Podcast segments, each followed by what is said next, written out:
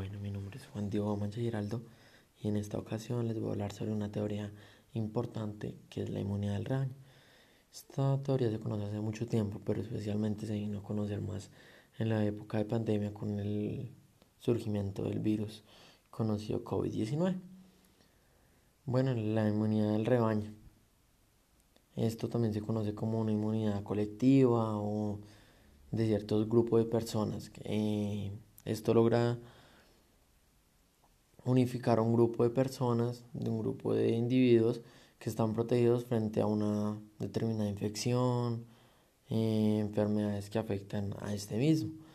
Y, estos actúan como cortafuegos que, que logran impedir el alcance a los que no están protegidos. Entonces, de cada tres personas que vayan ahí, eh, dos van a quedar contagiados, pero uno no.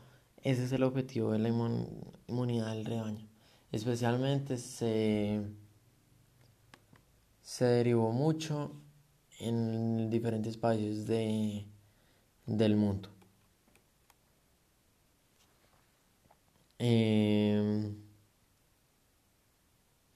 bueno, especialmente ya haciendo una investigación más a fondo, eh, la OMS es la que apoya la postura de la inmunidad colectiva eh, mediante esta em, herramienta que es la vacunación, que es la que no permite que este virus se propague directamente hacia todo, hacia todo el país y que todo el mundo entre en crisis eh, tanto económica como de salud.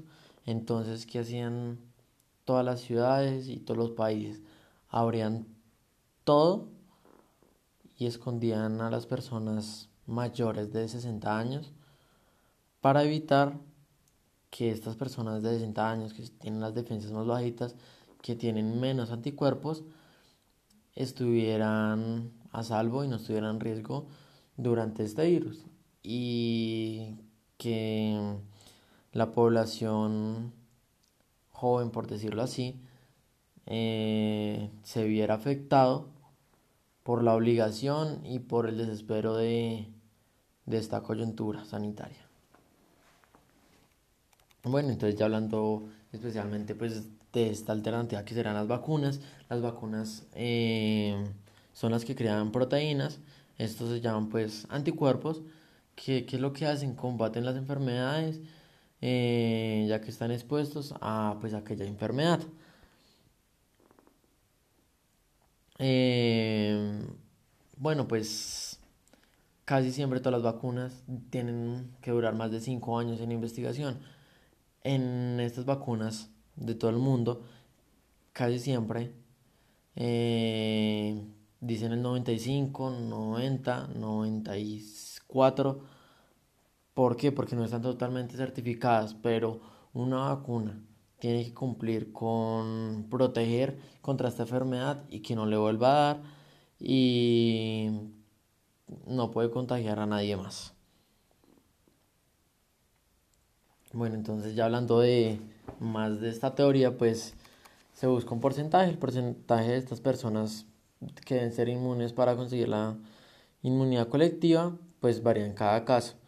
Eh, bueno, digamos, han, visto, han pasado varios acontecimientos, eh, como fue el sarampión, que fue necesario vacunar aproximadamente un 95% de la población y pues el otro 5% para completar el 100% de esta población estaba protegido por el sarampión ya que todo el 95% de, de personas estaba vacunado y por sí, por ende a esto, el 5% estaba protegido y no fue necesario vacunarse ya que este virus ya estaba controlado y estas vacunas eh, tenían una eficacia de un 100%.